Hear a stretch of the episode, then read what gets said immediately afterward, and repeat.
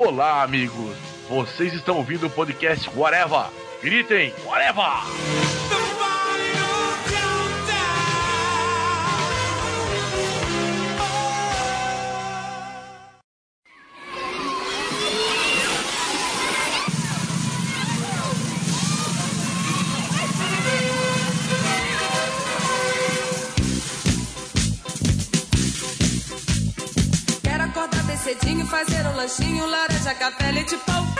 Também chocolate, iogurte, abacate, biscoito, presunto e melão. Quero comer toda hora uma torta de amora, bolinha de anis ou caju.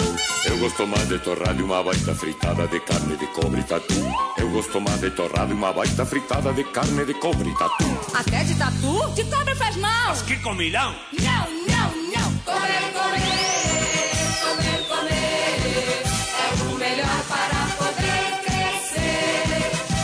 Podcast Areva começando, minha gente. Hoje vamos falar sobre pessoas que se cuidam, que são saudáveis e assistem Masterchef. E para falar comigo, Marcelo Soares, está o senhor Modeste, o senhor Masterchef do local. Curitiba, aqui na República, salsicha se chama Vina. O senhor Fernando Fonseca. Eu não sou solteiro, mas a gente tem que cozinhar. O senhor Andy Nakamura. Quando eu morava no Japão, eu cheguei a comer feijoada com sushi. Nossa! Valendo. E aqui de volta, depois de muito tempo sem gravar com a gente, convidado, mas é da casa também, o senhor Estevão Ribeiro. Aê, eu quando moleque comia uma fatiazinha de linguiça, a mamãe dizia que ela ia descontar na hora da, do almoço. É, a gente vai falar sobre essas práticas alimentícias nossas, né? É, a gente botou esse nome de cozinha de solteiro, né? Porque é meio que é simbólico que pessoas, geralmente, quando são solteiras e moram sozinhas, principalmente, não se alimentam bem ou fazem qualquer tipo de coisa, né? Mas aqui a gente sabe que tem algumas pessoas que são chefes quase, né? Então, já falei em outros podcasts lá, toda semana tá lá cozinhando, né? O nosso Modeste Chef, ou chefe Modeste, que toda semana tá lá fazendo um bolo, tá fazendo um, um, um nhoque, tá fazendo alguma coisa do tipo, né? É geralmente coisa de gordo. eu gosto de cozinhar para as minhas meninas, né? Teoricamente, eu ainda sou solteiro. Eu não tenho nenhum papel dizendo o contrário, então continua sendo cozinha de solteiro. Cuidado com o que você diz. As pessoas confiam muito no anonimato de ser nerd. Ah, não ouço essas coisas de nerd. É. Aí vai chegar no ouvido dela, vai ser lindo. Mas então, o lance, assim, é que tinha um tio que ele tinha uma padaria. Na época eu tava desempregado, fui trabalhar com ele e fiquei seis meses abrindo e fechando a padaria. Começando cinco e meia da manhã, fazia a primeira massa de pão do dia e só fechava tudo lá às sete da noite. Ah, você foi padeiro já? Então? É, modeste padeiro por um tempo. Ah, uns amigos meus falavam que eu era pa- padeiro descuidado, que eu saí da padaria porque eu queimava a rosca. É, eu pensei na piada, mas não fiquei quieto. Você ficou constrangido depois da treta de falar isso daí. Então eu, eu peguei gosto e aprendi um pouco sobre fazer massa. E é uma coisa muito legal quando você aprende, cara. É, é gostoso, é legal você acertar o ponto da fermentação, saber deixar crescer. Eu entendo porque que tem muita gente que gosta tanto de cozinhar a partir do momento que você aprende a fazer uma massa, que você aprende o tempo de fermentação. Terapêutico, cara, é muito relaxante cozinhar hoje. Sovar massa é. Minha higiene mental, cara. Cozinhar é muito bom. E aí eu fui passando por outras coisas. Eu comecei a lidar com carne, a lidar com molhos, a lidar com outro tipo de ingrediente. Isso que basicamente eu como salada e carne. Quando eu faço massa, eu quase não como, como alguma coisa para experimentar só, assim. Quando eu faço bolo também, como um pedaço ou outro só para experimentar. É muito bom fazer e é bom ter o resultado, ter o feedback, ver as minhas meninas comendo, sabe? Recompensador, cara. Cozinha tem isso. Ah, então você faz mais dia, ou desde sempre, enfim, para os outros. Sim. Como uma coisa, um pouco só para experimentar, assim. Muito para experimentar, mas pouco para comer e me fartar daquilo, porque qualquer coisinha hoje, como meu estômago é menor, já me estufa. Ainda uma massa fermentada, pior ainda. É, Essa coisa de cozinhar, realmente, eu não cozinho. A única coisa que eu sei fazer é esquentar um queijo. Dependendo do queijo é difícil, hein? Tem vários níveis de dificuldade nisso. Dá pra evocar o Satã cozinhando queijo. Não tenho essa prática, mas eu percebo realmente que as pessoas que, que gostam de cozinhar, elas sempre falam isso, né? Que é um prazer cozinhar para os outros, né? Eu quero saber de, do- de vocês três, Fernando, Estevão e do Andy. Algum de vocês cozinha, assim, também como Modeste? Deixa eu só fazer um comentário rapidinho. Isso que o Estevão falou tem muito a ver, cara. Eu vi Satanás dentro do micro-ondas quando eu coloquei um pedaço de queijo prato lá, cara. Tá vendo como é que é difícil esquentar queijo? Ah, Eu vi o demônio saindo dali. Cara, eu não preciso dar um queijo no micro-ondas pra ver o Satanás, porque meu micro-ondas, de ve- de vez em quando, ele começa a pitar sozinho. e aí escreve dev, dev, demo no- na, na tela lá. Então, E o relógio fica meia, meia, meia. quase isso, de madrugada, de vez em quando. Então não preciso nem esquentar. Cara, isso eu tinha que colocar o áudio do Poderoso Castiga exorcizando o micro-ondas, cara. Aquilo é muito, muito a cara, velho. E tem o cheiro do diabo, viu? Que é aquelas pipoca com bacon de não sei do que. quando Puta, você deixa tira. cheiro de. de... Puta que pariu. Cara, agora que estão fazendo pipoca fandangos, pipoca cheetos, que o saquinho que vem o tempero, na verdade é uma pipoca comum com o tempero, condimento, o sabor. dessa- Comum não, porque ela custa cinco vezes mais caro.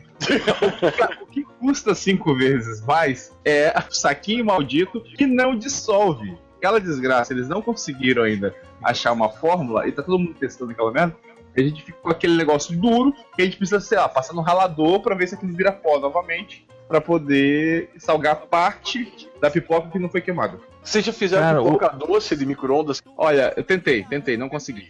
Agora a Cheetos tá fazendo a pipoca, já tá vendendo a pipoca emba- embalada e temperada. É, não, eu vi isso daí.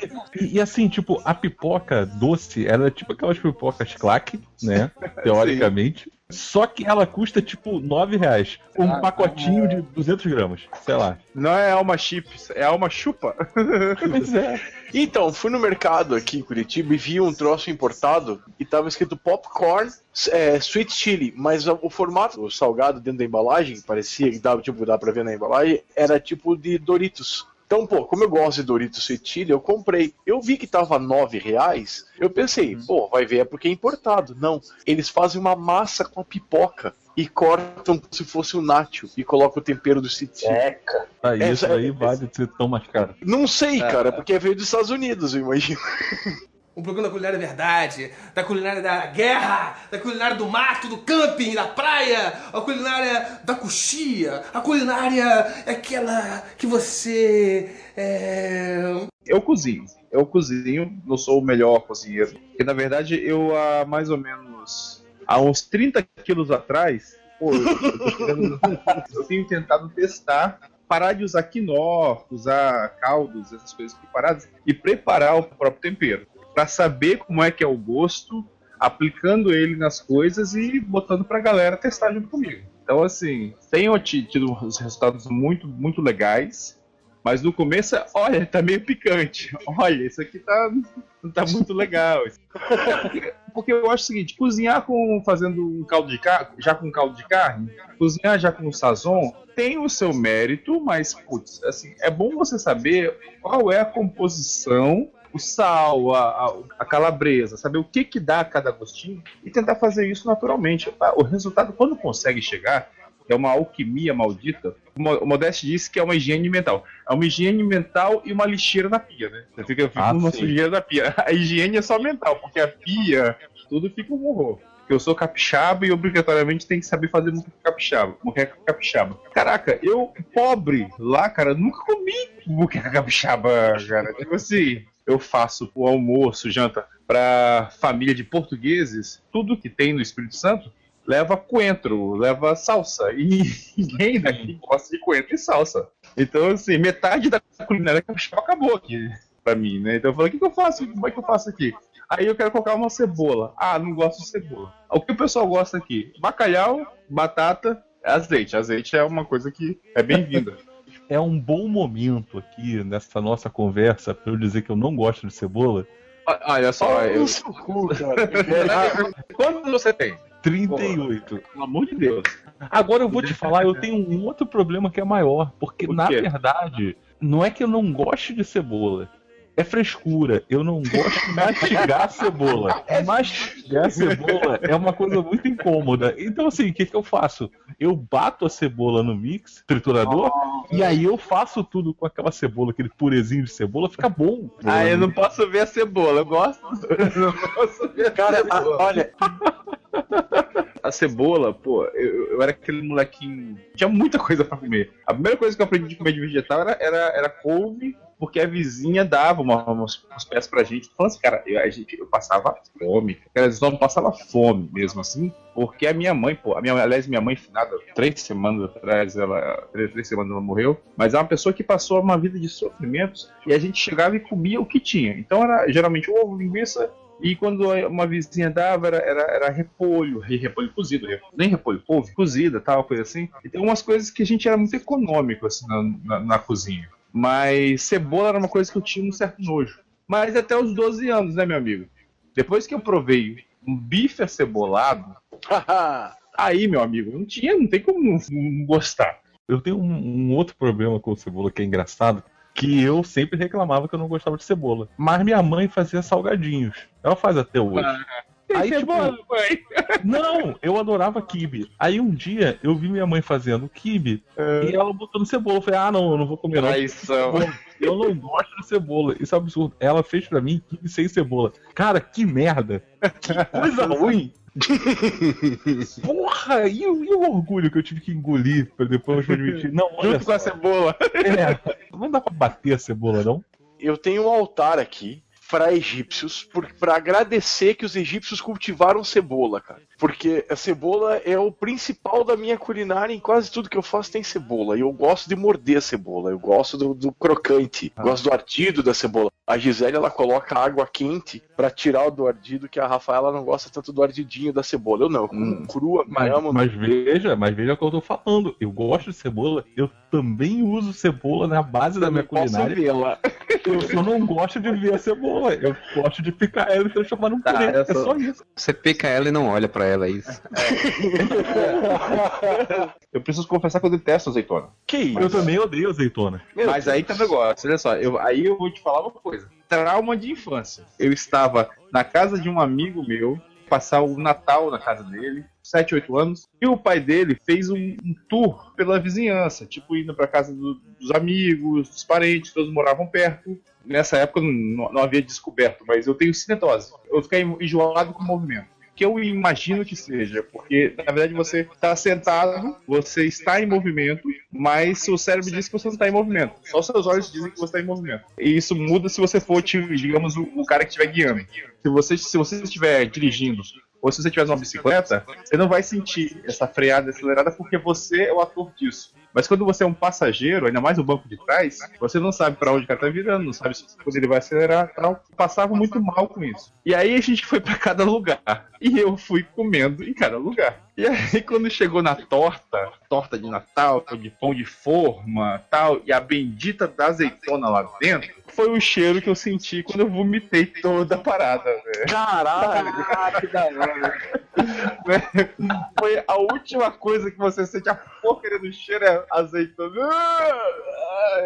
O meu problema com isso é com bebida, cara. Eu não consigo sentir o cheiro de batida de amendoim e batida de coco. Foi o que você pôs pra fora, né? Exatamente. Ativa a memória e fala, corre disso, desgraça. Deus livre. Porém, eu gosto de azeite. Eu tô contigo, porque eu tô com o mesmo problema. Além da frescura da cebola, eu não gosto de azeitona, mas eu adoro azeite. Cara, eu vou contar uma coisa pra vocês. Eu tinha problema com azeitona até minha cirurgia bariátrica. Comecei a comer não por quantidade, mas por qualidade. Você não come tanto, então você tem que selecionar bem o que você vai comer. Exatamente. E a azeitona é uma coisa que eu comecei a gostar depois da cirurgia bariátrica. Quando eu fizer uma cirurgia bariátrica, então, de repente eu posso gostar de azeitona. Cebola, ou você É pode só o que parar- vai caber no seu estômago. Ou então você pode parar de ser fresco. Um programa da culinária verdade, da culinária da guerra, da culinária do mato, do camping, da praia, a culinária da coxia, a culinária é aquela que você é, não consigo morder crua, etc. assim. É o tal pimentão. Ah, puta, velho. Calma aí, calma aí, calma aí. como pimentão, mas tem que ser bem picadinho. Ah, Olha só, desculpa me manifestar de novo. Mas é uma boa hora pra dizer que eu também não gosto de pimentão. Cara, mas eu, eu só dizer que essas coisas, azeitona, cebola, essas coisas, tudo também não como, não. Nunca gostei muito de verdura, não- quase não como fruta. Vocês percebem pelas minhas fotos como eu sou uma pessoa bem saudável, né? Tá vendo? Mas o fresco só sou eu. É o Choasa. Quando eu era adolescente, eu tinha uma frescura diferente. Fases, assim. Tinha uma época que eu só comia arroz e feijão. Tinha uma época que eu só comia feijão com macarrão. Comia só feijão com farinha. E tinha uma época que eu comia só feijão. Chama necessidade, Marcelo. Também passei por isso. Hoje em dia, isso se chama ostentação, porra. Comendo feijão todo dia? É, pois é. A gente tinha como comprar esse tipo. Ah, eu, eu tinha uma frescura que eu dizia, ah não, eu não gosto de arroz. Aí depois de uns 3, 4 anos, ah não, agora só gosto de, arroz, de macarrão. Aí depois eu mudei. Só recentemente que eu comecei a comer tomate, alface, essas coisas que eu não comia, por exemplo. O que levou a fazer isso? Colesterol alto. Ah, uma obrigação, né? Quando variava o menu, o menu lá em casa? Lá em casa era geralmente o quê? Feijão ralado, para durar mais, né? Era feijão ralado, farinha, arroz e três rodelinhas de linguiça. Eu era cara magrelinho, meu apelido era balão mágico pela minha cabeça. Porra. Não era porque eu era gordo, era por causa da minha cabeça. Na escola, o menu mudava. Arroz com sardinha. Aquilo, cara, eu comia tanto que eu vomitava. Caralho. Não, porque era, putz, era coisa diferente pra caraca. Arroz misturado com sardinha. É, arroz com sardinha não, macarrão com sardinha. Mas era muita massa, massa, massa, massa, massa, com sardinha. E aí, cara, corria depois no recreio, voltava pra casa passando mal e vomitava. É, Você quer ver como é tudo uma questão de percepção? Em vez de você falar que era macarrão com sardinha, fala que era massas com frutos do mar. Caraca, o Modeste gourmetizando o menu do, O menu da escola. Não, Da isso que eu fazia isso com miojo. Eu falava pra minha namorada que vinha jantar aqui em casa. Hoje nós vamos jantar massas com frutos do mar. Ela chegava, era miojo com sardinha. Não, tinha um amigo meu que eu ia pra casa dele de, de quando eu viajava pra outra cidade, e aí o negócio dele era exatamente isso. É tipo, pegava dois pacotinhos de miojo, eu gosto é com atum. Aí metia atum no miojo. Ah, tomar no cu. Ó, o que, que eu fazia pra dar um up no arroz? Porque eu fazia quando eu morava sozinho. Até hoje, de vez em quando eu uso. Sopa de caneca. Eu pego o arroz de ontem, jogo um pouquinho de água no arroz e coloco a sopa de caneca. E aí você então vai ter um risoto, um risoto entre aspas, de frango, batatas com carne, frango com milho, o que- mais combina com arroz. Mas assim, eu divulguei na internet, teve uma colega, uma colega que no dia seguinte falou bem assim, ó. Arroz com sopa de frango e milho, é ok. Que vira um risotinho assim, entendeu? Então fica bem interessante. né? E você vai saber o que que é bom também no arroz, pra dar um Ah. gosto? Um caldo do quinoa. Eu sei, mas isso aí eu, eu- isso aí eu fazia aos 14. Entendeu? Assim, Ah, ele evoluiu. sopa de caneca, usar um pouco do creme de, de alho, que você geralmente tem umas sopas, né? Que você faz os caldos de cebola, caldo de não sei o quê. É pegar um pouco daquele caldo, daquela mistura, é, esquentar bem ela e, e dar um revival no arroz. E a minha sogra, assim, é, ela faz muita carne, músculo, essas coisas assim. Aí eu sempre falo, isso aí desfiado no arroz, hein? E ela fica uma afronta, né? Porque a carne é aquela coisa principal do prato bonitona e eu querendo fazer misturado de arroz. No outro dia, o que sobra da carne, eu desfio e jogo no arroz. Mas fica bom mesmo. Vira, vira misturada, vira misturada. Você vai chegar sempre, vai pegar sempre o arroz de ontem, mais negócio. É igual é, é rodízio de pizza no lugar que é restaurante. À noite você vê pizza de batata frita, pizza, Pizza de estrogonofe, bife com batata frita. Pizza de, de estrogonofe. Eu, eu não sei em outros estados, aqui no Rio tem isso direto. É, foi traumatizante. É, lá no, ali no Largo do Machado a gente foi durante a Comic Con Experience. Primeira vez que tinha ido pro lado do Largo do Machado, foi assim. Aí eu tava reparando que o lugar tava vendendo pizza de churrasco. Bifes que eram de manhã, da- do almoço, cortaram, botaram no forno e deram revival pra noite, cara. Um programa da culinária verdade, da culinária da guerra, da culinária do mato, do camping, da praia, a culinária da coxia, a culinária é aquela que você é, Eu já falei antes que eu sou uma pessoa preguiçosa. Aliás, muito preguiçosa. Então o que aconteceu? Eu morava com minha mãe, minha mãe cozinhava, eu não encostava na cozinha. Nada. O meu irmão mais novo cozinha há muito tempo. Ele faz várias coisas, mas eu não cozinhava. Eu lembro que a primeira vez que eu fiquei sozinho em casa, eu passei um mês comendo miojo. Eu era tão preguiçoso que eu não cheguei nem ao ponto de chegar e falar assim, porra, mas assim, o macarrão, ele é mais gostoso que o miojo e ele só demora alguns minutos a mais pra cozinhar. Então, aí fui, fiquei nessa enrolação, casei e eu não cozinhava. Só que assim, eu gosto de coisas específicas. Por exemplo, já falei da cebola batida. Eu gosto dessas coisas assim. Eu adoro alho. A minha esposa não come alho porque faz mal a ela. Aí isso acabou me motivando pra querer cozinhar, porque pô, faz muita diferença você fazer o seu bife com aquele alho, com, aquele, com aquela cebola, mesmo picada, batida e tal, pra desaparecer. Bife acebolado. Como é que, como é, que é aquela cozinha é orgânica, macrobiônica, sei lá. Macrobiótica. Ah, aquela macrobiótica. Aquela lá científica É, cozinha lá. né? molecular. Coisa- Molecular, cozinha molecular. Aí tá lá o cara assim com cebola e hidrogênio, né? É, atomizada. Coisa não parecer cebola. Espuma de cebola, imagina Espuma de cebola. Exatamente. Pariu. Já pensou o Fernando igual os macrobióticos, mastigando uma cebola 32 vezes, assim? Aí eu comecei a cozinhar e aí eu vi que eu conseguia fazer, tipo, e eu só não tinha cozinhado durante, sei lá, 35 anos na minha vida Por preguiça, porque eu era né? preguiçoso. Por preguiça. Diferente do Modeste, por exemplo, eu faço muita coisa pra mim. Eu faço a comida aqui em casa. Como a minha esposa não come determinadas coisas, como falei, ela não come alho, aí eu faço um tempero pro meu bife e um tempero pro bife dela. Mas assim, eu sempre faço alguma coisa pra mim. Eu tô cozinhando para as outras pessoas, né, Pra ela, mas assim, pra mim também. Então, eu gosto de doce, então você faz um doce, você vai, procura fazer uma torta, você procura fazer um bolo. Sempre é aquela coisa que o objetivo final é que eu coma também. Eu não sou igual o Modeste, cara, eu não vou fazer um bolo e comer um pedaço. Ou melhor, eu posso até comer dois pedaços, só que o problema é que eu como dois pedaços e isso significa metade do bolo. Então, esse fim de semana eu fiz a primeira vez um empadão. Eu fiz a massa podre. Cara, se eu comer mais de um pedaço, eu morro. E não é brincadeira, né? Não, não é assim, cara. Não é que eu gosto de comer só um pedaço, é que eu só consigo comer um pedaço.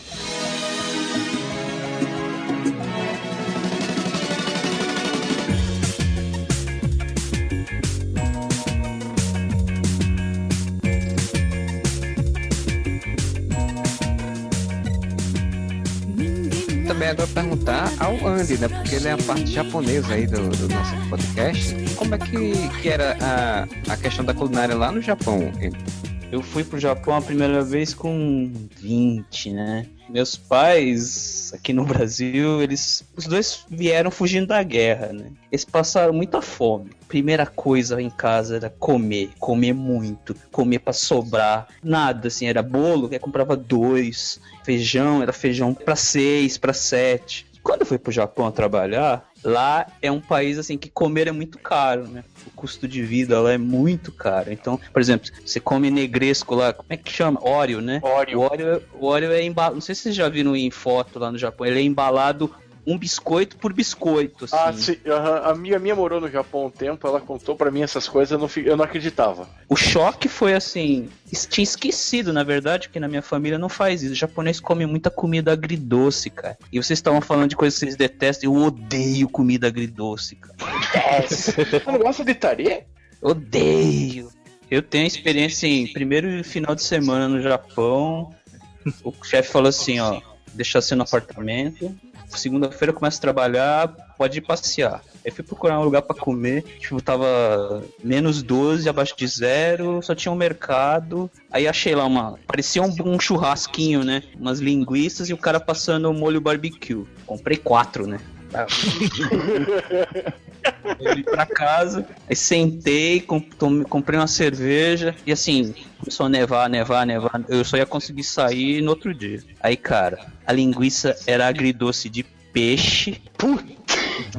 E o molho era um molho, era um misto de molho barbecue com mel. Era doce. Mas o barbecue americano é meio doce mesmo. Sim, só que esse era melaço mi- misturado com barbecue, entende? Sabe quando a, a cola que até estica assim, de bala puxa-puxa, era tão doce que a porcaria era, né? Aí eu pensei, puta, velho. Você comeu linguiça e ficou com cáries. É, pois é. E agora vai por honra. Aí comi os quatro também, foda-se. Engolia aquela merda. E a cerveja Sapporo também dava um gosto diferente na parada, hein? É boa, né? É uma cerveja boa. Eu gosto muito de, de comida agridoce. Eu gosto de salpicão. Gosto de, geralmente, molho de tomate. Pra mim, se a comida for um pouquinho adocicada com molho de tomate, pra mim funciona pra caramba. Uva passa em tudo que eu puder colocar. Caralho, cara. Tira o Estevão da chamada, por favor, Marcelo. Ah, não, então agora ele é fresco. Agora ele agora fresco é você. É isso. Cara, uva passa em comida Uva passa. Uva passa. Cara, uva passa é pra chocolate, cara. Bibis de uva passa é maravilhoso. Ah. o talento com uva passa é maravilhoso. Mete Não, arroz no uva, uva passa no arroz, eu tenho vontade de socar. Quase bati não, não. na minha mãe, cara, quando ela Modéstia, colocou modéstia. maçã na maionese. Sabe que eu digo capixaba. É, usa uva passa, maçã e pra ferrar a vida de todo mundo, pimentão. Gente que põe abacaxi na maionese, eu tenho vontade de matar a pessoa quando vejo isso. Abacaxi funciona também. Eu concordo com ele, assim, não dá. Uva passa, uva passa não dá, cara. Uva passa, uva passa. Uva passa no arroz não dá, cara. Cara, tudo passa Pelo menos a panetone. Meia hora tentando fazer essa piada, o Modeste veio e fez. Assim, Horrivelmente, não fez nada. né? Eu tentando dizer, Modeste, tenha calma que a uva vai passar, mas ele não deixou. Tanto é que meu primeiro desastre culinário no Japão, eu falava, mas não lia porra nenhuma, né? Um dia que alguém de vocês for passear, você saiba que o sal sempre é o pacote azul e o açúcar é o vermelho. Eu, porra, morrendo de saudade do Brasil, porque a comida japonesa não sustenta, né? Comprei carne, fui fazer um churrasco. Eu comprei errado, eu meti um monte de açúcar na carne, velho. Puta Passei que estreguei a carne. E assim, né, cabaço de primeira viagem, nem experimentei, né? Então, meti no forno, quando eu olhei, tava lá, Cília. Eu caramelizando a carne, né? caramelizei a carne, perdi meio quilo de, de costela. Ô Andy, me diz uma coisa. A carne é o preço de um bife Kobe mesmo, como falam, que a carne é caro pra caralho no Japão? A carne é muito cara e muito fina, é tipo um papel, assim. Eu lembro que a última vez que eu fui, em 2007, um quilo de carne era tipo 50 reais, assim. Ah, tomar no cu. É o quilo da picanha aqui no Brasil. Cara, eu paguei, eu paguei R$29,90 esse fim de semana na picanha. Dependendo da época, é 50 reais a picanha no Brasil. Mas eu não tive nenhum problema, assim, porque os desastres aconteceram com meus vizinhos brasileiros. Então, por exemplo, tem um cara que foi pro Japão para economizar, então ele ficou seis meses comendo Cup Noodle. Só que aí, Cup Noodle tem conservante químico, ele ficou doente, no Japão, no, no Japão o hospital é caro pra caraca, ou seja, o dinheiro de seis meses que ele economizou, ele torrou em uma semana de hospital. Cara, eu desenvolvi técnicas com miojo. Quando o Andy falou do Cup Noodles, eu lembro de cozinhar um pouco, de, de, de cortar umas rodelas de salsicha, colocar dentro do copo do Cup Noodles antes de colocar água quente, e aí colocar água, fechar, e quando misturava, tava lá a, a salsicha com o gosto do tempero do Cup Noodles. A, a salsicha ou a vina? É, então, eu falei salsicha porque eu tô tentando ser polido. Então vamos lá, vamos falar em vina. Cortava umas rodelas de vina, colocava dentro do copo do Cup Noodles, tal. Quando misturava, tava ali a, salsi a vina cozida junto com o Cup Noodles. Ou então, a minha grande especialidade de solteiro, que era o meu miojo especial, que era o seguinte. miojo especial. A parte, eu fazia, eu cozinhava é um ovo, abria uma lata de sardinha, fazia aquele patê de sardinha, ovo e maionese, É, é um bom Eu- eu momento digo- pra dizer que eu também não gosto de maionese. Aí colocava milho, fazia como aquele patê de colocar de- em pão em festa de infantil e colocava no miojo. Eu escorria o miojo no do Não, cara, ficava sensacional. A minha madrasta experimentou um dia. O que rolou foi o seguinte: os meus amigos, geralmente todo mundo comigo gostava, tanto que pediam pra eu fazer esse miojo especial. Só que a gente tem uma certa resistência intestinal que uma pessoa com um pouco mais de idade não tem. E a madrasta chegou a ter quadro de desidratação por causa do meu miojo especial. Olha, até, até hoje eu faço assim, uma vez por mês. Eu pego sardinha, ovo cozido e uma, e uma maionese e faço uma mistura para colocar em pães. Um lanche da, da noite assim. Pra Lanche fazer da uma- noite. É, um lanche da noite. Fazer, é, eu É, boto pô. no pão vira uma, uma pasta, um patezinho, né? Também não gosto de maionese, eu não consigo imaginar essa coisa de você botar uma maionese e comer assim no lanchinho da noite. Agora, tem uma outra coisa com miojo que eu aprendi a fazer, que era o yakisobra. Tudo que sobrar, colocar no. É, Não, olha não, só. não. Então, o começo da história foi assim, mas assim, eu como eu fazia muita salada pra mim, sobrava sempre às vezes metade de uma cebola, metade de um pimentão, metade de alguma coisa assim. Eu picava aquela metade da cebola em fatias grossas, em pedaços mais grossos. O pimentão também eu cortava deixava umas tiras mais grossas, refogava com shoyu e colocava no miojo yakisoba. E fica bom pra caralho. Eu tô me sentindo ouvindo um episódio de cozinha de guerrilha, né? Pode ser, Mas é, mas é, mas é. basicamente é. Vem monstro. Vamos lá. O, o que, o, que, o que eu, assim, já comi nos piores tempos, assim. O misto quente feito na bunda, ou seja, você sentar em cima do pão amassado. É, você senta em cima do pão e amassa o pão e. Você tá de brincadeira. Não, não, isso não foi Isso é moleque, isso aí com 10 anos de idade. A gente pegava o pão, sentava em cima do pão, cara, corria o risco de sujar a sua bunda. Ou sujar o pão. Mas, segunda parte foi o seguinte: a gente não tinha grana nem pra fazer o bendito misto quente. Tinha, tinha aquela, aquela paradinha que era, que era só de colocar no fogão, sabe? Aquele, Você fecha assim e coloca é. lá, tem que ficar Os únicos- virando. os únicos patrimônios da, da- da nossa casa eram panelas, aquelas panelas de aço. Aquela desgraçada que queimava a mão, né? Que era aquela que a própria alça dela era feita do próprio material Sim. da panela. Era, uma, era um molde só. A gente tinha duas daquelas. Uma maior que a outra um pouquinho. Então a gente colocava o pão na panela. Quando a gente não tinha manteiga nem margarina, ó, que era um luxo, né? E não tinha, a gente usava óleo ou banha no pão aberto, tabletões de banha, e a gente colocava aquilo no pão, botava ele na panela e espremia com a outra panela no fogo. Então você tinha lá esse, esse negócio esquentando na panela, jogava o pão dentro, a, a base da outra panela, empurrava ela e fazia um misto quente, fazia uma, uma- uma chapa, né? E até depois chegar aí para as chapas de George Foreman, essas coisas assim. Eu te falo que aquele braseiro, né, que você Sim, colocava, sim. fechava, aquilo era muito bom. O queijo aquilo- ficava derretido, gostoso. Coisas que assim, a gente. Que a, que a molecada hoje não sabe, né? Que é você chegar e colocar aquilo na no fogo lá e, e ficar. Como se tivesse um mini acampamento em casa. Ainda mais que tava frio. Você ficar perto do fogão e esquentando aquela parada. Até porque essas coisas tinham bastante no Espírito Santo e meu pai capixaba. Passava férias sempre no Espírito Santo, no, no meio do Espírito Santo, num buraco lá. Uma cidadezinha pequena, então assim, a gente via. Você nem sabe o nome. isso- Jerônimo Monteiro. Jerônimo Monteiro, nome do- de um dos prefeitos, de um dos governadores do estado. Nunca foi nesse lugar. É, um- é uma croca. Uma croca não, é um lugar muito afastado de tudo, no meio mesmo do estado, como você falou. Exatamente. E assim, tipo, se você algum dia for passar tipo, em Jerônimo Monteiro, a única coisa que você precisa saber é que, sei lá, metade daquela cidade deve ser de parente meu. Muito bom. Um beijo, Pois Jerônimo é. Monteiro. É, um beijo, Jerônimo Monteiro, porque sabe que assim, tipo, Jerônimo Monteiro tem é, uma das maiores prefeituras do Espírito Santo. Uma obra faraônica. Coisa de um, algum primo meu. Ó, beijo no coração. beijo, velho.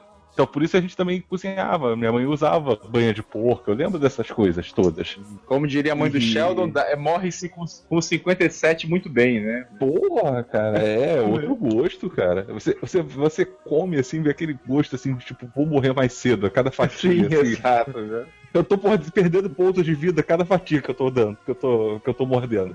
É, mas assim, lá assim, a gente cozinhava com banho de porco. A linguiça era contada. Mas a mamãe fazia uma coisa que era, que era assim, uma coisa que eu quero tentar fazer para poder é, matar a saudade. Mamãe conseguia fazer bolinho de mandioca, de farinha mesmo. O bolinho era água, óleo, açúcar e mandioca. Eu não sei como ela conseguia fazer aquilo da liga, não sei como funcionava, é, mas era isso que a gente comia nas piores fases da vida. E uma coisa que a gente aprendeu a comer, café com farinha.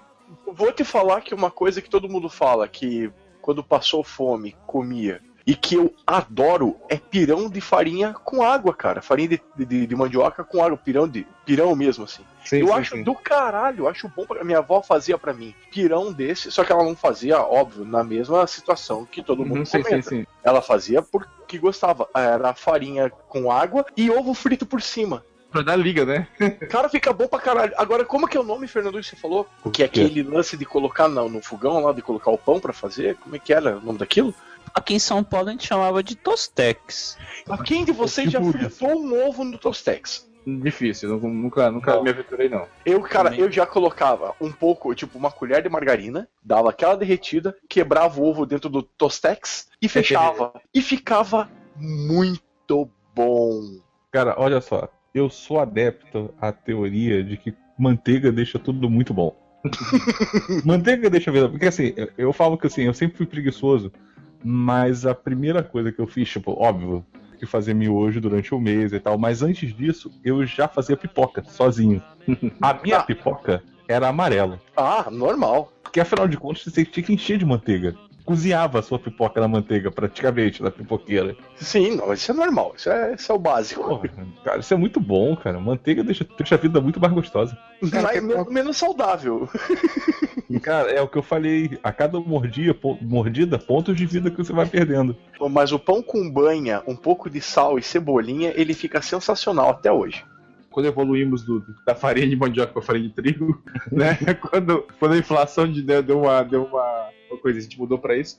Aí eu fazia panqueca porque eu não conseguia fazer bolinho de chuva. Até hoje, cara, eu vou fazer bolinho de chuva, eu faço pequenos dinossauros, pequenos, pequenas aberrações. Mas bolinho de chuva é difícil, cara. Eu não consigo fazer o bichinho ficar redondinho. Então o que eu transformo é um bocado de, de seres infláveis, com braços disformes, entendeu? E vai saindo aquelas coisas assim. O pessoal vai comendo e fala: Isso aqui é uma girafa, isso aqui é um hipopótamo. Aprende com o tio Modeste. Uma colher de sopa, o óleo tem que estar bem quente. Pega só a ponta da colher e tenta soltar de uma vez. Ele vai cair e vai formar o bolinho. Ou um dinossauro. Daí depois. Ou Horácio, né? Duas bolinhas.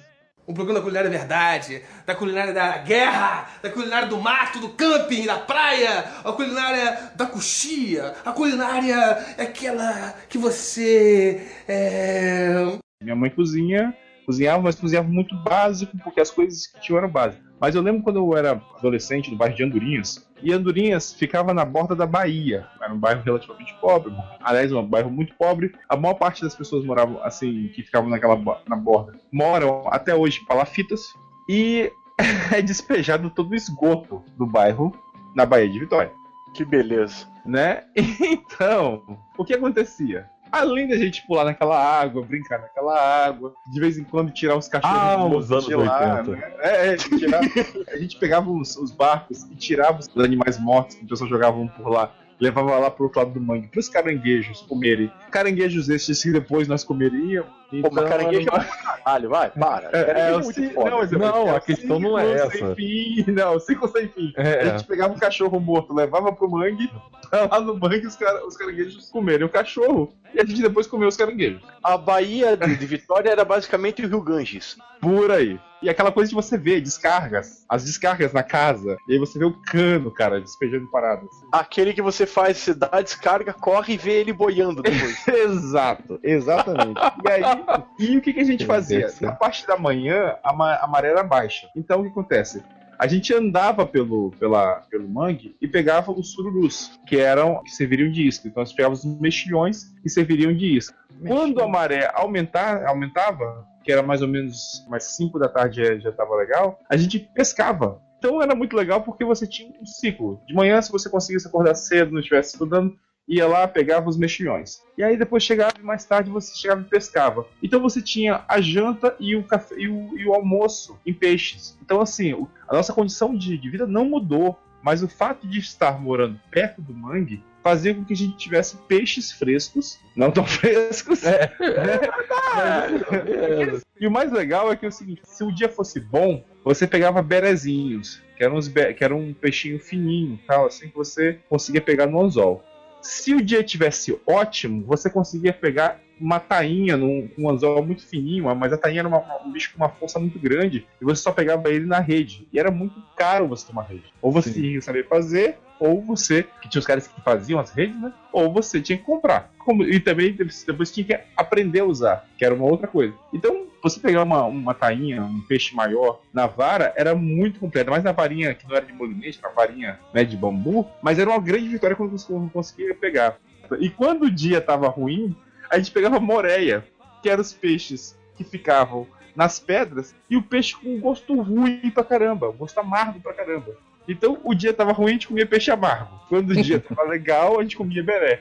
Quando o dia foi ótimo, a gente pegava um peixe grande. Então, putz, era, era, era festa. E quando o dia tava ruim, ruim, ruim, ruim, ruim de tudo, a gente fazia uma sopa de marisco. Por outras condições, por cachaçada e por besteira, na Ilha do Mel a gente levava dinheiro, mais ou menos contado, e geralmente torrava tudo em cachaça. Então a gente tinha disponível miojo e o que a gente conseguisse colocar no miojo. Então a gente de manhã ia pra praia de fora catar marisco. E como a gente já tava meio de ressaca, ainda tava meio de ressaca, eu já tava começando a beber, limpar o marisco não era uma coisa tão simples. Então o miojo ele ficava com marisco e uma certa crocância da areia. Sim, sim, sim.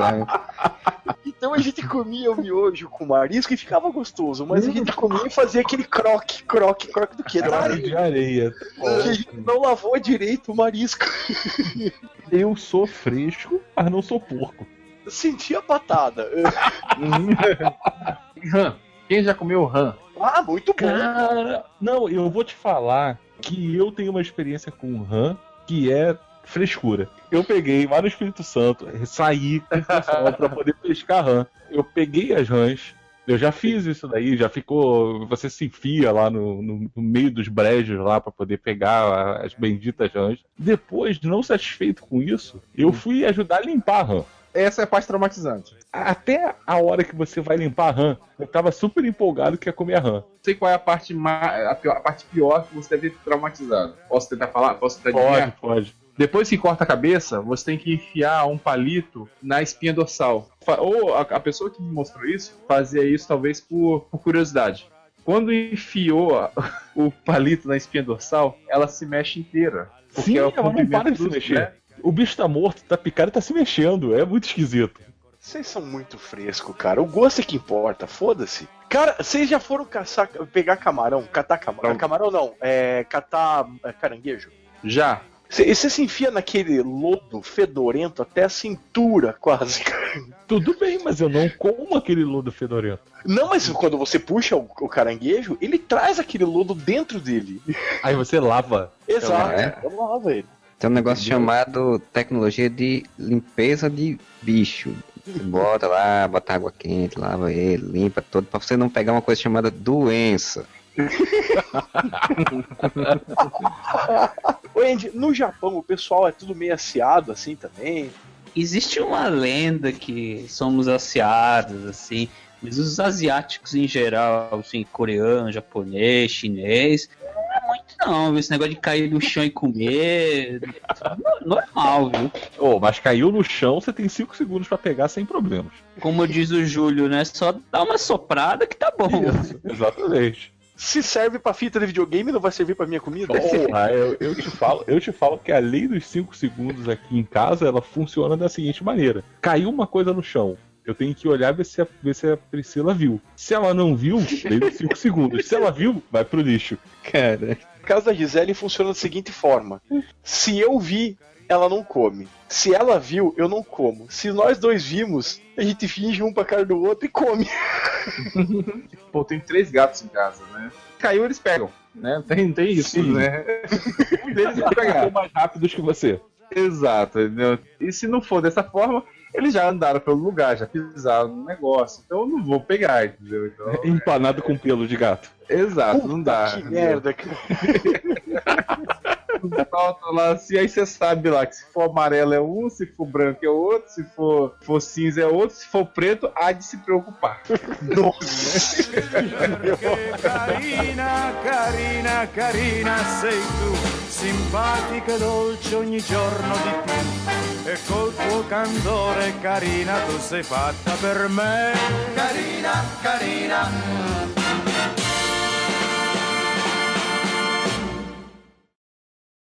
Duty Man!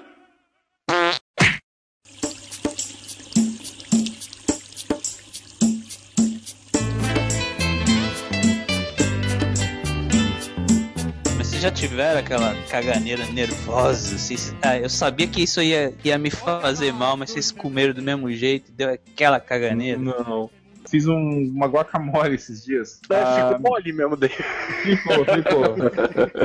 não, é, não, não, foi muito Caca mole.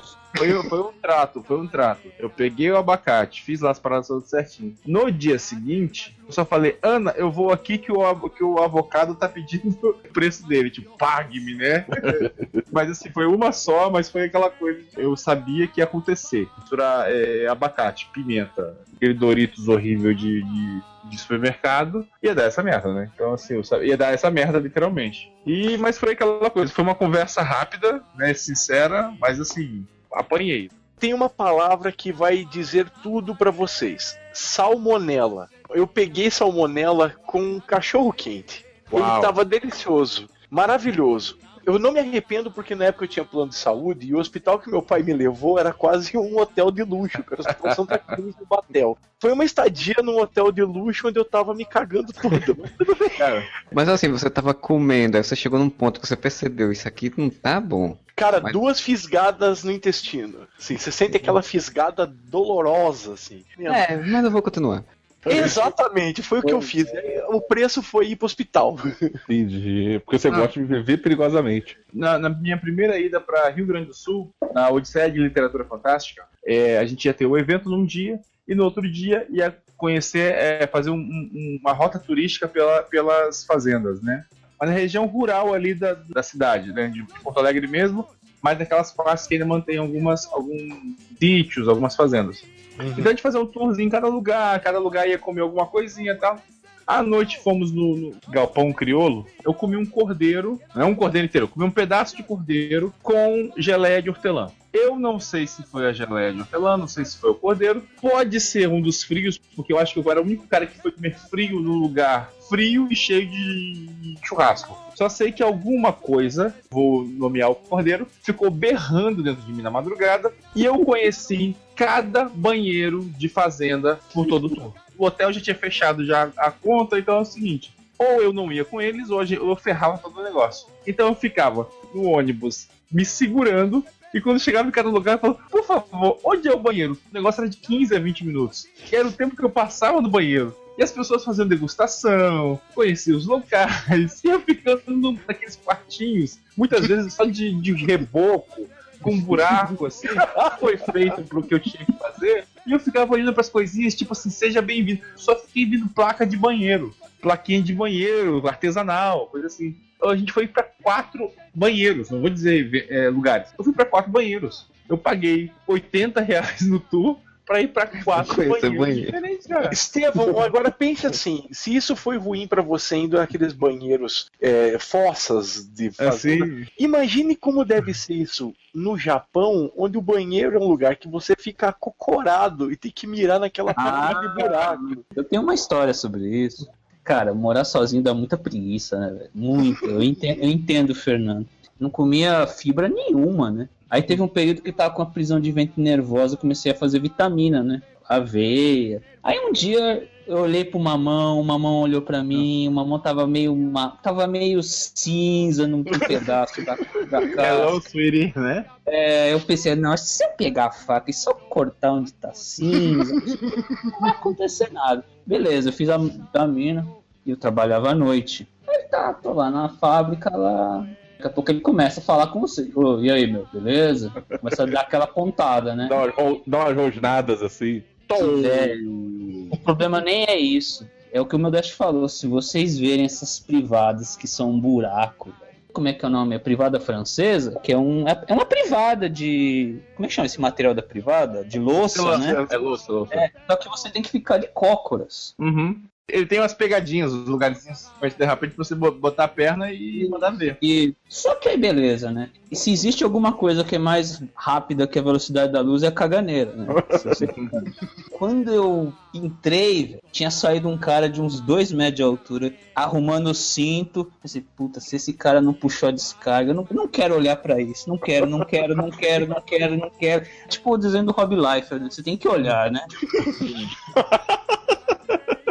Aí lá tinha um temoso lá. E eu tinha que direcionar, porque se eu fizesse em cima dele, ia encostar em mim, vocês entenderam? Que. Caralho! Depois passou o chefe assim e começou a falar que cheiro horroroso. Esse seu dia foi uma merda. Cara, vocês falando isso, eu lembro sempre que aqui, eu não sei como é que é em São Paulo, no Rio, mas aqui a gente tem um, a tradição de na madrugada passar no costelão, que é o lugar que você paga e os caras vão trazendo costela pra você. Na madrugada. Costela. Na madrugada? Isso, madrugada, madrugada. É uma coisa leve, é uma coisa é aberto leve. 24 é que assim, é aberto 24 horas esses locais. Então, sai de balada, sai de puteiro. Inclusive tem um, um puteiro tradicional chamado Gato Preto em Curitiba, que ele tem a melhor costela da cidade. É verdade isso. Só que assim, dependendo de onde você tá, no bairro que você tá, você não tem muita opção. E eu fui com a galera num costelão chamado Costelão do He-Man. A gente pegava uns pedaços de costela que vinham pra mesa, e eu lembro que uma amiga minha falou: Nossa, parece que eu mordi uma lesma. É porque era aquela gordura da costela que você mordia, fazia aquele. Como se tivesse mordido uma lesma, alguma coisa assim. E eu tava numa pira tão grande que, de tanta cachaça que eu tinha tomado que eu mal notei isso até a gordura da costela chegar no intestino. Aí, cara, é brabo. Não tem forte, não tem bêbado, não tem, cara. Pense assim, um costelão 24 horas tem um público não muito seleto. E geralmente um banheiro. Aquela qualidade do banheiro, né? Imagina. Exatamente. Aquilo que o Estevão falou, né? Que não tem reboco, não tem nada. Quando você vai, cara, você não, não quer saber se. Quando bate a costela, a, a gordura da costela no teu intestino, você não quer saber se passou um cara de dois metros de altura que saiu do banheiro. Você vai pro banheiro. Pense no local onde também vai o pessoal cachaceiro. Eles não vão mandar pra fora só o que eles comeram, também o que eles beberam. E nem sempre é por baixo, às vezes é por cima. Nossa, caralho. É, cara, pra dar um cagão, cara. É, olha. Não, porque a gente fica ouvindo aquelas histórias do povo. A gente fica ouvindo aquelas histórias do povo, né? Não, porque banheiro público a gente tem que ter cuidado, né? Porque pode pegar algum, algum problema, alguma bactéria, né? Tem que botar um papel higiênico em cima da. Esse daí não tem nem como pensar nisso. Eu não peguei uma hepatite porque Deus foi justo, cara. Um programa da culinária verdade, da culinária da guerra, da culinária do mato, do camping, da praia, a culinária da coxia, a culinária é aquela que você é... Uma, uma história boa de banheiro que é o seguinte: eu estava no shopping no Botafogo. calma, calma. Essa vai valer a pena. A gente pode voltar depois, mas isso é, é, é- é vital, é crucial contar uma merda.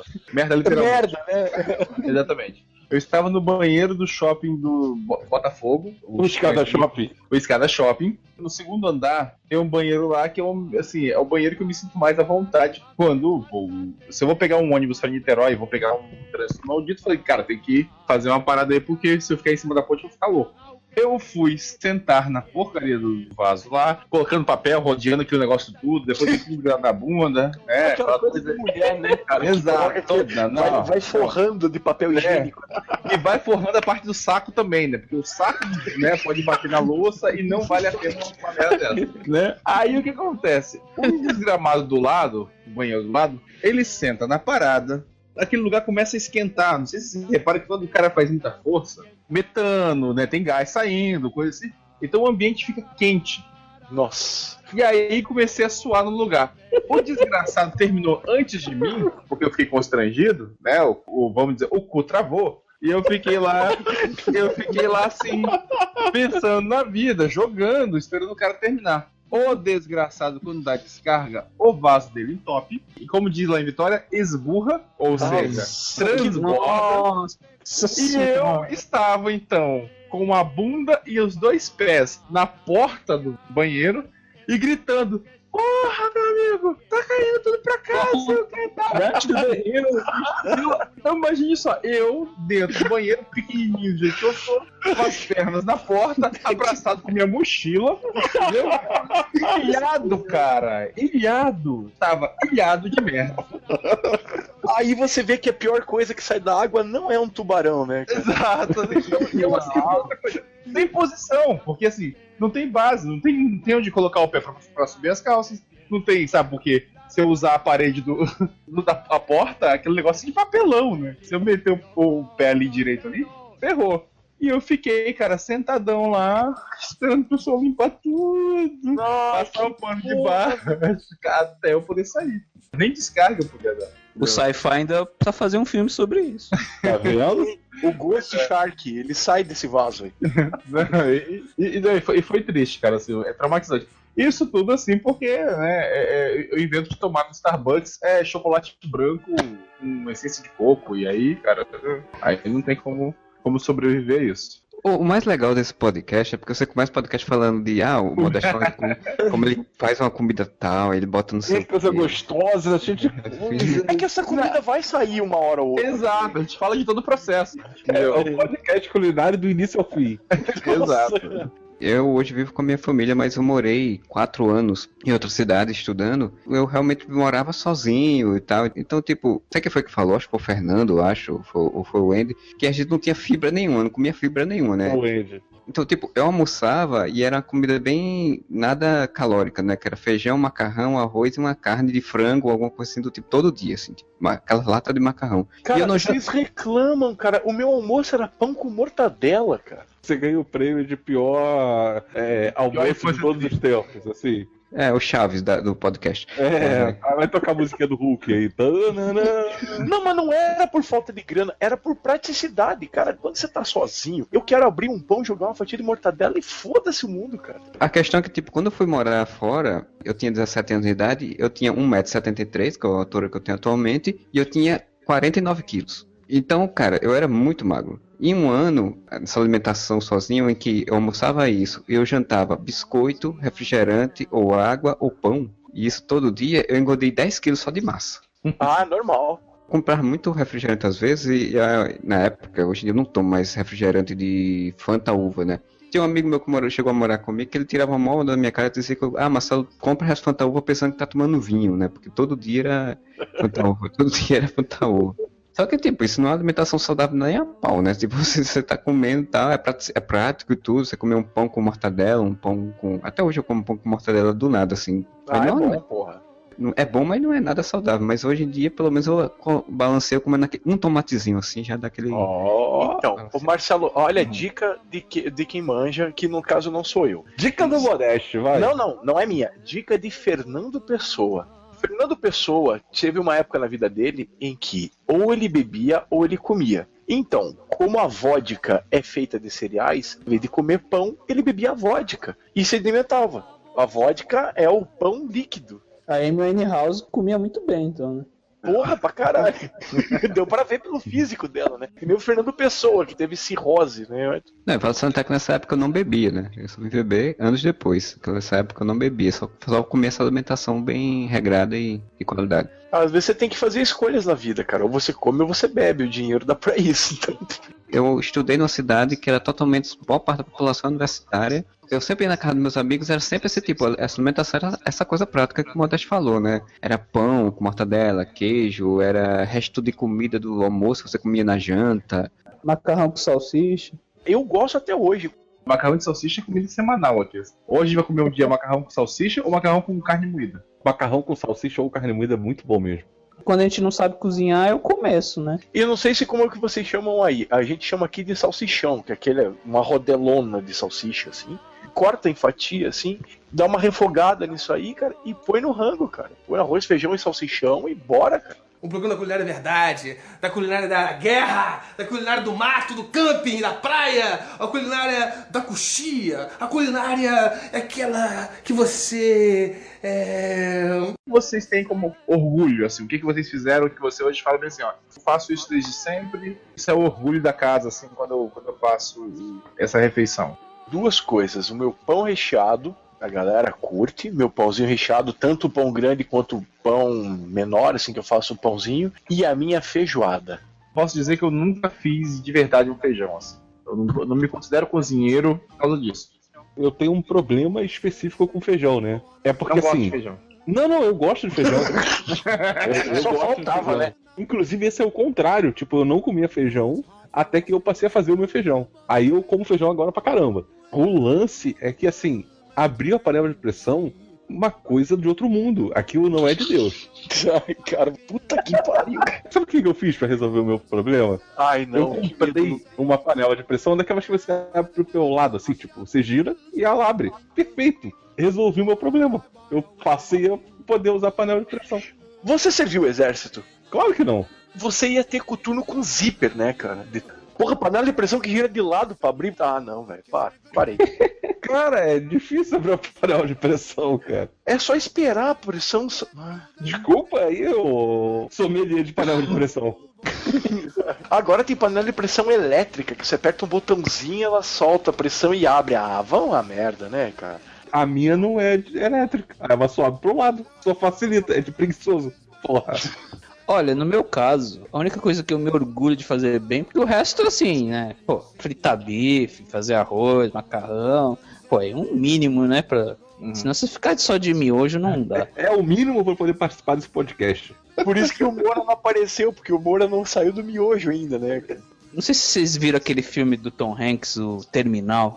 Sim. Sim. Eu tenho um amigo que, muito amigo meu, um dia eu cheguei na casa dele e falei, ó, vamos comer alguma coisa, tal. Fui lá. Cara, ele tava fazendo aquele sanduíche que era duas bolachinhas, que ele colocava maionese de atum e fazia um sanduíche com duas, duas bolachinhas e ficava comendo aquilo. Meu amigo comia isso. Falei, "Tá, não, não, velho, não pode. Ninguém come.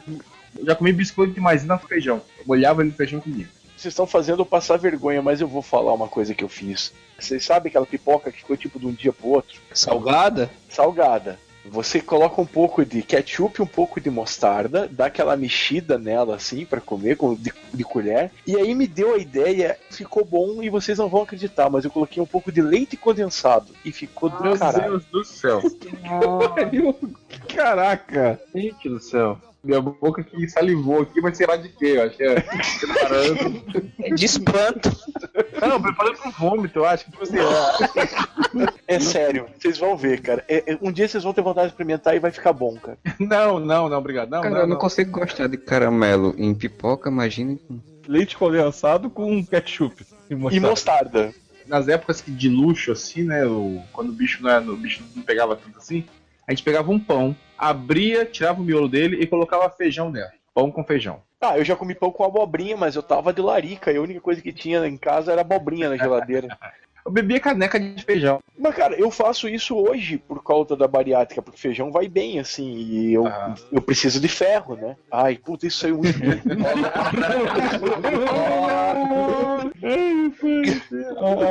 Modeste.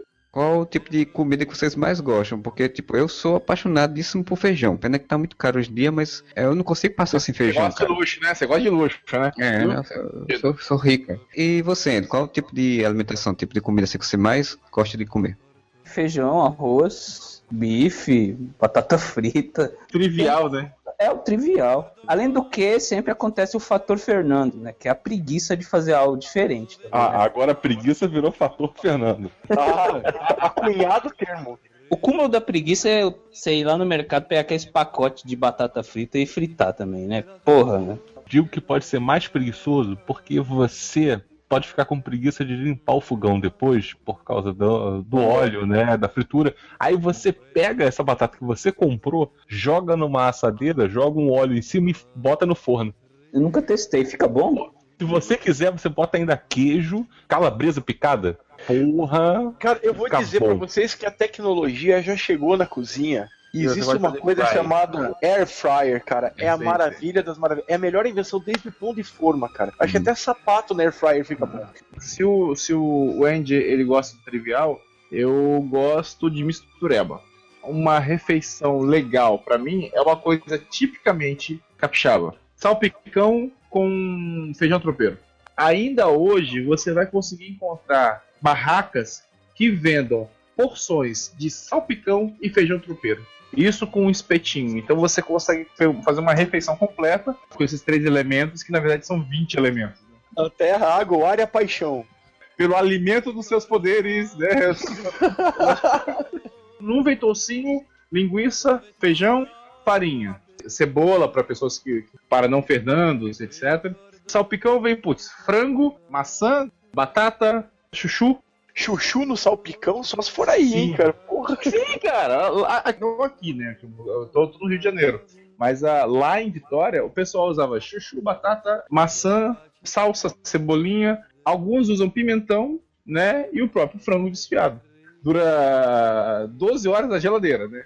Essa porcaria, se você comer depois, você passa mal de, ma- de morrer. Assim, eu só quero saber uma coisa, assim, porque eu, eu reparei, assim, nas construções que passaram de frases, assim, Que Fernando foi usado pra substituir preguiça e frescura. É isso mesmo?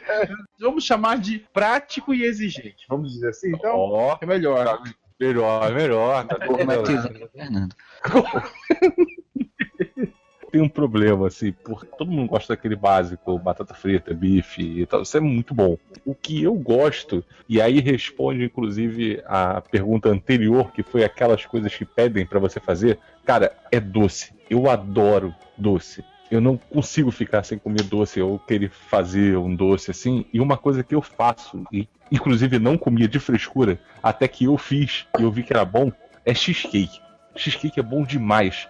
Aí você pega, faz aquela torta, né? Faz aquela massinha, creme dele, bota pra assar. Pô, depois tu faz a geleia. Cara, vocês já fizeram geleia? Nunca fiz. Fernando, Cara, tem um assim- mercado aqui perto de casa, cara. Não é a mesma coisa. Tu compra fruta, joga na panela, passa aquela meia hora, 40 minutos mexendo, assim, se divertindo, queimando calorias. Divertindo, Uma alegria, todo mundo cantando. né?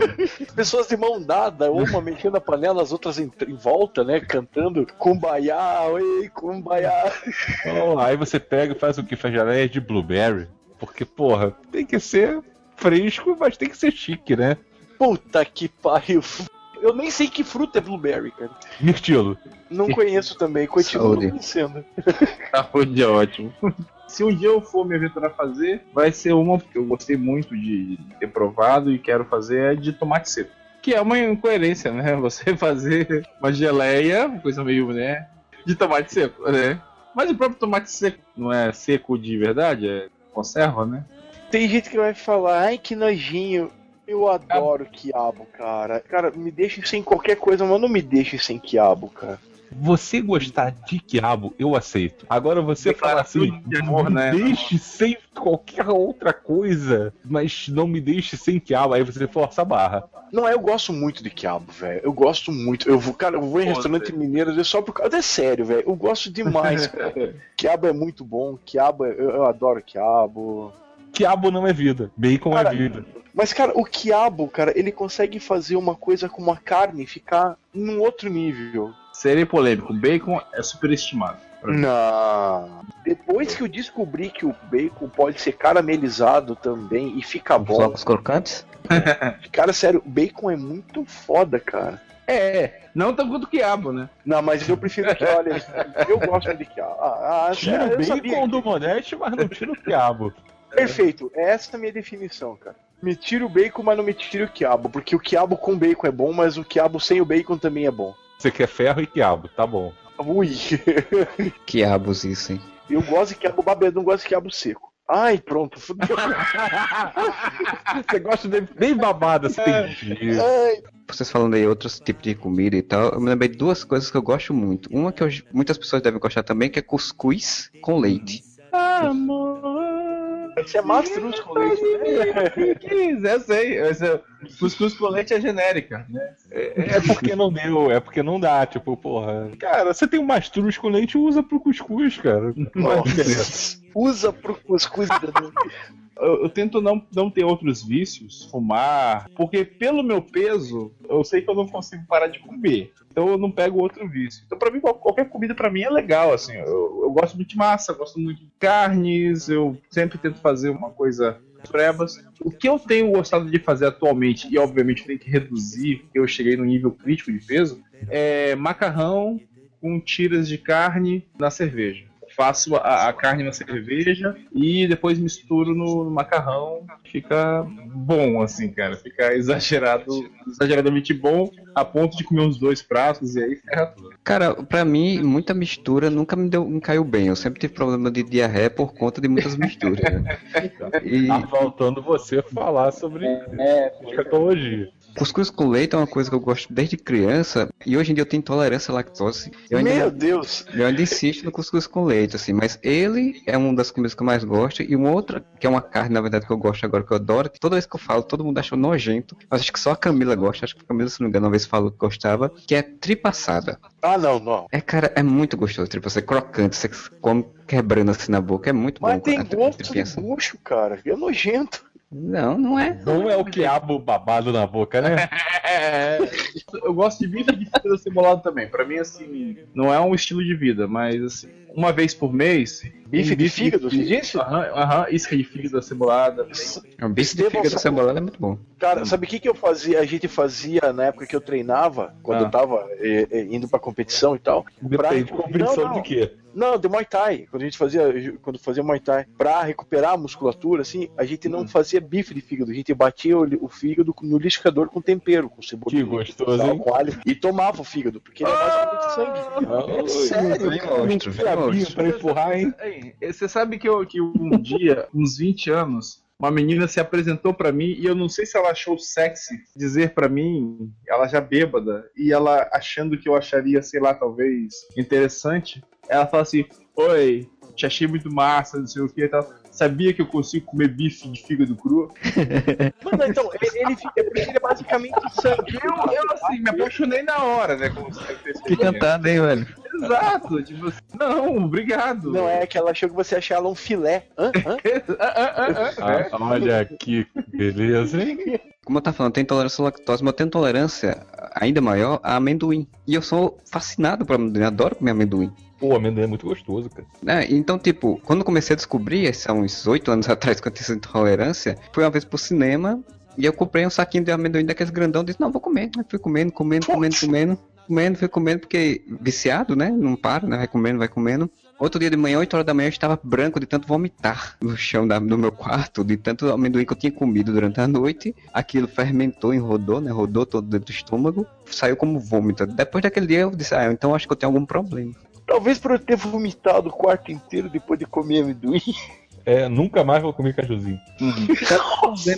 É horrível, cara, porque assim, tipo, se eu comer um pacotezinho pequeno que seja de amendoim, já começa a querer me dar problema. Então, tipo, eu não, você vai assistir um jogo de futebol, você vai tomar uma cerveja, porra, vai comer amendoim, eu fico, caraca, velho, eu quero comer e não posso. Pô, É. e você senta pra tomar uma cerveja, vem o cara assim, vamos aqui no Rio, sempre vem aquele cara com amendoim torrado e bota assim na, na mesa pra você provar e ver se você vai querer comer, comprar. Isso, isso. É o famoso tira-gosto. Sim. Bibis com amendoim é muito bom. MM de amendoim é muito bom. Porra, eu adoro MM de amendoim. MM de amendoim é foda.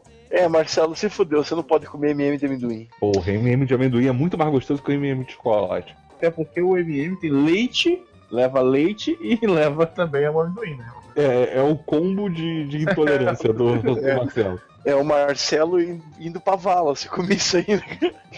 Bacon, eu acho que vocês, seu, seu, intestino pede arrego, né? Cara, bacon eu nunca gostei, pra ser sincero, nunca, nunca, nunca me interessei por bacon, nunca achei gostoso, eu não gosto muito de coisa gordurosa por vida, então. Porra, Cadê, o, cadê, o dedo, cadê o dedo acusador pra pro Marcelo, hein? você nunca pegou e teve a experiência de comer torresmo? Não, meu pai adorava torre, torresmo. Torresmo assim, é muito bom, adorava. Torresmo. Torresmo leva pra drogas mais pesadas, que é o mocotó, né? Caldo Com o de André. Marques? Não, não. Aga- Agora aquela droga é levinha, né? Nossa! Depois da bariátrica. Só melhora. estamos falando, daqui, ó. estamos falando de caldo de mocotó. Caldo de mocotó, não geleia de mocotó. Não, não geleia. Gosto É, de ambos. Vontade foi agora que nem aquele meme, né? Do tipo, caldo de quiabo, gosto. Cosa ragina,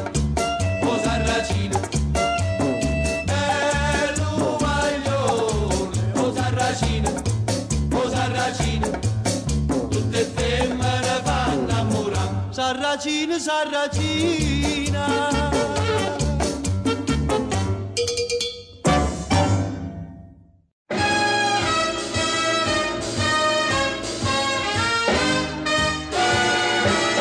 Hum, sei se bom. eu passava férias lá no Espírito Santo, que era a zona rural, né? Você tinha sempre o, o dia de matar o porco.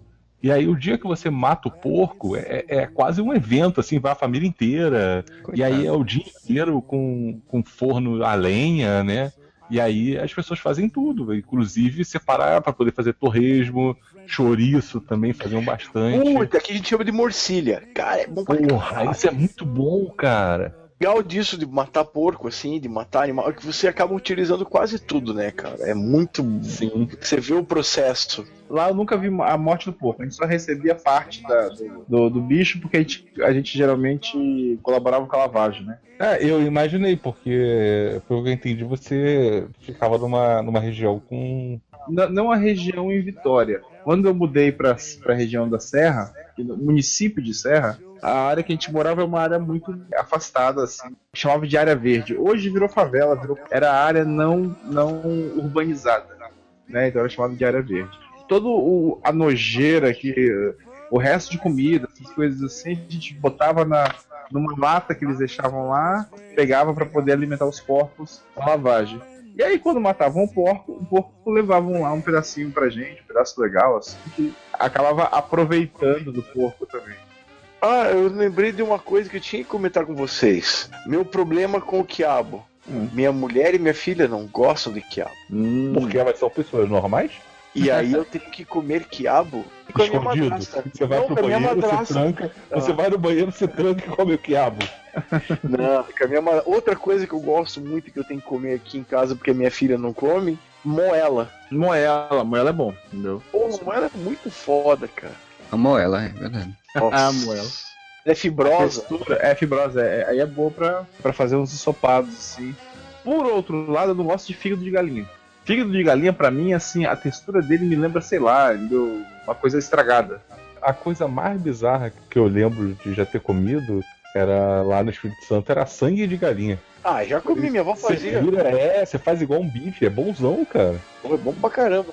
Ô Andy, o que, que você comeu de, de bizarro, cara, no Japão, nesse, nesse tempo que você ficou lá? cara? Sim, porque o Modeste já estipulou que o Japão é bizarro. Exato. Não, é diferente. É outra cultura, não tem como a gente negar isso. Ah, vai, não comeu um gafanhoto, vai, vai, fala, fala pra gente aqui. Isso é China, porra. Mas falando de comida exótica, vocês já comeram tanajura assada? Não. Não, nunca. Minha mãe não deixava. Cara, eu quando era criança, na, lá no interior do, daqui da Paraíba, no Brejo, era meio que uma competição de pegar tanajura, assim, tipo, pe- período de frio começava a aparecer muita tanajura, então o pessoal tudo correndo pra pegar a tanajura pra juntar pra depois assar e comer, né? Eu até hoje nu- nunca comi, não gosto, nunca, nunca achei interessante, meu pai adorava comer, meu padrasto junta tem uma na geladeira daqui de casa tem ali na colocadas tudo dentro de um depósitozinho, não sei pra quê, porque ele não come, tá guardado faz uns 50 anos. Porque dizem que é gostoso. Porque assim, tudo que você não sabe que, qual, é o gosto, dizem que é gosto de frango, né? Porque frango não tem gosto de nada. Ah, Exato. da onde? Como que não? Para. Modeste, não tem gosto de nada. Você bota as coisas e tempera pra ter gosto do tempero que você colocou. Come um pedaço cru pra você ver se tem gosto de nada, porra. É, o gosto é horrível. É nojento. Não existe coisa mais nojenta e fedida que frango cru. Frango também é mais traumático na morte lá, porque Hum. você corta a cabeça, aí você pendura de cabeça pra baixo pra ficar escorrendo todo o sangue, aí depois ainda tem que ficar depenando. Não, não... Ah, e o porco não. O porco não é, É, não. tomado. Vocês não têm imaginação pra temperar frango, Mas cara. olha só, mas o lance é o seguinte: o porco. Eu já participei de castração de porco. Então, assim, é, é bizarro, cara. Melhor bizarro. definição impossível.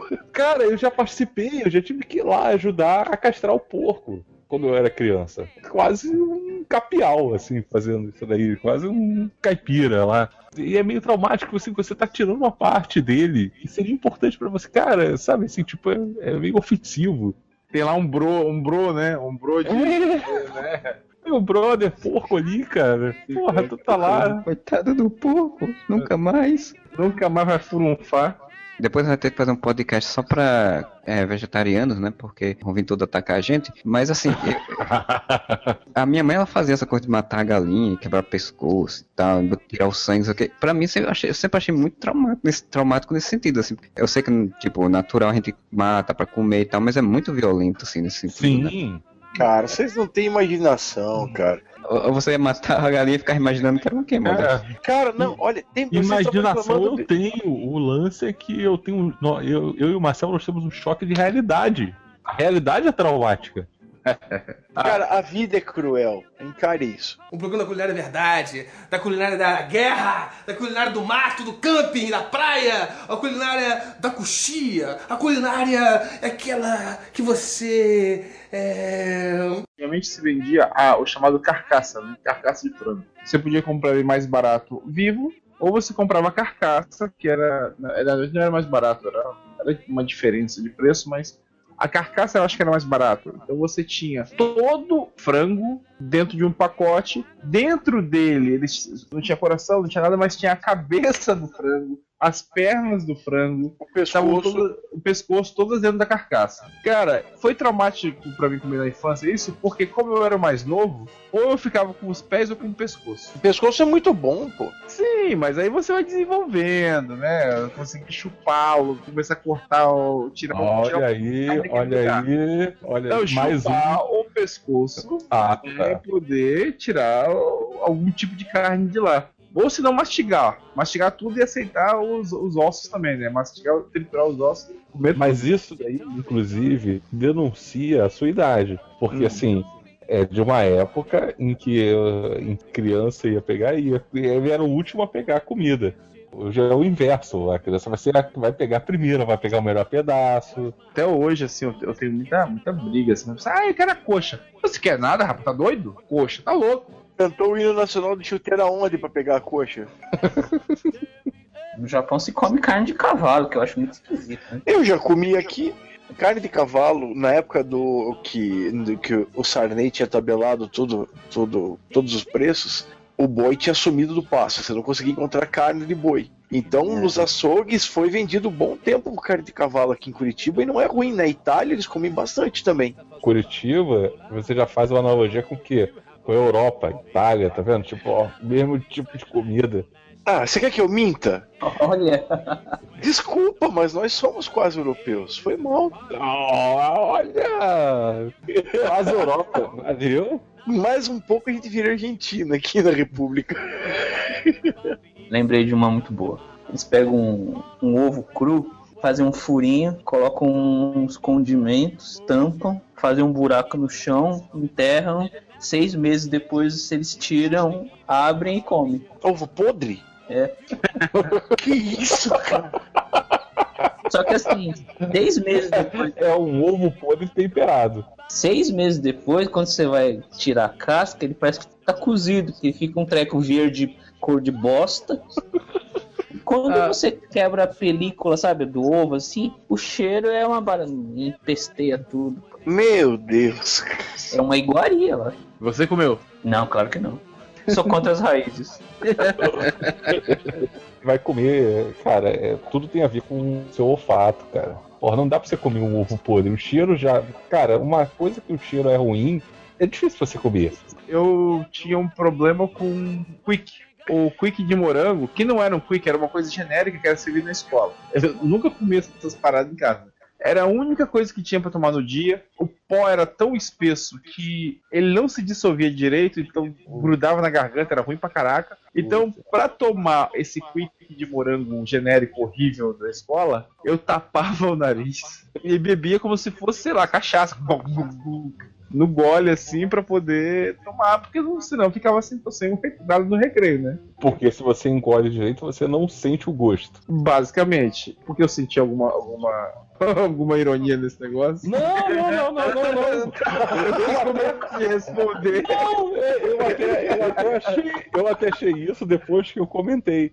Mas assim, mas não era essa a minha intenção. Sei. É porque assim, quando, quando uma coisa é ruim, tipo, o gosto não tá muito bom, você, você vai você não ficar. Consertar, Fernando. Só tá piorando. Você lembra do Muki? É bom. Era Que era um achocolatado pó, um achocolatado, mas ele não dissolvia. Ele no não dissolvia. Aquela, ele- você mastigava. Era, era o leite em pó mastigável, né? Era o, era o achocolatado mastigável, né? Muito ruim. Cara, não, olha, o muque que eu tomava. Ah, qual que era aquele que era líquido? Era o Brown Cow, né? Brown Cow, Brown Cow. Porra, isso era bom demais, cara. Novo Milk era pior. muito genérico de Nescau, cara. Muito genérico de Todd por aí também. O novo Milk era aquele leite de soja horrível, né? O estilo de soja em pó, eu acho. Assim, era uma coisa horrível de tomar. Hoje é até carinho bichinho. Mas naquela época era bem mais barato que o leite em pó, pra- praticamente. Então você chegava e tomava aquilo como opção, que era mais barato, mas era um horror. É igual aquele café no bule do ratinho já tomaram. Tem uma coisa pior que isso, que é a cevada, que você faz como se fosse café. Quando o café tava muito caro, né? Nos anos 80. Exatamente. Daí faziam cevada. Cara, é nojento. A minha avó fazia mate leão. Não, mate leão é bom pra caralho, é aqui de Curitiba. Mas eu, eu não gostava, eu não gostava É do de mate, Curitiba né? é bom. Mate leão e muxá. Muxá ou polenta. Mas polenta doce. Polenta doce com, com coco, né? Com coco ralado em cima. Aliás, eu vou fazer polenta de doce, matar a saudade. Nossa. Boa ideia, vou ligar o fogão agora e fazer uma polentinha doce. Exato. Só 12h41 da manhã, por que não fazer uma polenta doce, né? Eu estou me controlando para não fazer uma, para não tirar uma carnezinha do, do freezer para fazer um macarrão com tiras de carne. Olha, eu sei que tá me dando fome esse papo. Ah, sim, vai tomar um copinho de alguma coisa e já morreu, acabou a fome. Exato. Vai tomar um copinho de leite e acabou a fome. Pois é, então a gente já está com fome de tanto falar e outras pessoas podem estar com outras coisas depois desse podcast todo, né? E quais seriam as palavras finais de vocês aí sobre toda essa junção de histórias aí? É o Modesto, diga o que é o seu, seu resumo desse podcast. Comer é bom, como bastante, mas sempre com moderação pra não ficar uma baleia como eu era. Fernando. Eu pensei que ele ia falar assim, com bastante, mas com moderação pra não ter problemas com banheiros. Também. Cara, comer é bom, você tem que fazer aquilo que, que te agrada. Além de agradar as pessoas, você tem que se agradar, a não ser que você seja um cozinheiro profissional que você vai trabalhar com isso. Andy. Piriri. Nossa! Queria agradecer ao Estevam por participar aqui do podcast mais uma vez, depois de muito tempo, e faz aí seu resumozinho. Como eu te falei, cheguei no meu limite com relação à, à comida. Passei um, um semestre muito sedentário, comendo pra caraca. Se você tem um semestre sedentário, tá bom. Não, não, não. não, é porque é o seguinte: ano passado, além dos eventos, que a foi um ano muito cheio de eventos, ainda consegui aí malhar duas vezes por semana. Esse semestre eu não fiz nada, cara, e eu cheguei aos horrorosos 153 quilos. Pra mim, eu tô na fase assim de que eu vou fechar a boca, comer é legal, mas comam com moderação ou modestamente, pra não ficar igual era o, igual era o Modeste, e como eu estou ficando agora também. Só pra lembrar, quando eu fui fazer cirurgia, eu tava com 169 quilos. Caraca, moleque. E tá com É. quantos agora, Modesto? 98. Faço a sua altura. 1,83m. 188 eu tenho. A ideia é reverter que não seja. Não seja o cheat mode que nem eu. Não, não, não, não é cheat, não é. Não é, não é nem muito isso. É que eu, eu, eu conheço os meus limites. Se eu sou um cara que não conseguir parar comer agora, eu não vou conseguir. Mesmo sendo, sendo forçado. Eu ainda vou. Aí eu vou acabar me causando um problema, uma lesão em mim mesmo. Então eu não quero esse tipo de coisa. Do Salles fez duas bariátricas. Não gostaria desse caminho. Talvez eu, eu, eu opte por algo mais menos radical, mas talvez um balão por enquanto, entendeu? Uma, uma, uma solução menos. E aí, se um dia tiver que fazer mesmo, já era, né? Vamos, fazer, mas é, é tentar controlar. E a partir daí fazer uma comida mais leve também, né? A usar como lúdico e não ficar comendo de forma exagerada, assim. Eu, tô- eu, eu, eu, eu- sempre falo que eu tive, tive uma infância complicada, porque na verdade eu tô tirando de, tô descontando todo esse, esse- essa coisa que eu não comia antigamente. Hoje eu posso Sim, comer tá tudo de tudo porque a grana, é, a, a grana deixa modestamente, né? Mas a grana deixa comprar as coisas, né? Antigamente o que eu era magrinho porque não, não podia comer e andava igual um louco sem ocupação. Hoje eu sou um sedentário e grana pra comer o que eu achar interessante. Então isso é uma combinação muito perigosa. Aquela piada de que ah, eu tive a infância pobre, funciona, cara. Eu tive a infância pobre e eu desconto tudo agora. Essa é a grande merda. É, mas agora o Estevão é rico, que é quadrinista. Rica! Rica! Cara, eu vou ficar pobre. Quero fazer um jabá aqui, mas é um jabazinho do bem. A gente tá com uma lista de, de casamento que não é uma lista de casamento. Eu e minha esposa estamos com uma lista de presentes para as crianças. Eu vou ter gêmeas. que legal! É, vão ter gêmeas. Então Olha só, colocou- o Júlio Ah. tem gêmeos. Eu Viu? sei, cara. A gente Aí, tá, é. a gente, igual famílias tradicionais, vamos fazer casamentos arranjados. Porque são gêmeos bivitelinos igual as minhas. As minhas são gêmeas bivitelinas também, não são, ou seja, não idênticas. É bem capaz de sair uma preta e uma branca. E aí eu, eu gosto de falar o seguinte: ajudem lá, colaborem, fraldas, etc. Assim, quem quiser mandar um presentinho para as meninas lá, tá tudo no site das americanas. E com certeza vocês vão encontrar a lista de presentes por lá. Porque é aquela coisa, né? Como eu falei, eu tenho agora, vou ter agora duas crianças com nomes duplos para alimentar. Criança com nome duplo já é complicado. Duas crianças com nomes duplos eu tô, eu tô mais ferrado ainda. Então falou, obrigado você por participar. Então se você curtiu esse podcast, deixe lá seu comentário lá em contato arroba. Temos o Facebook, temos o nosso Twitter e a gente volta semana que vem, espero eu, com mais um podcast. Espero que vocês tenham curtido. Bom final de semana para todo mundo e whatever.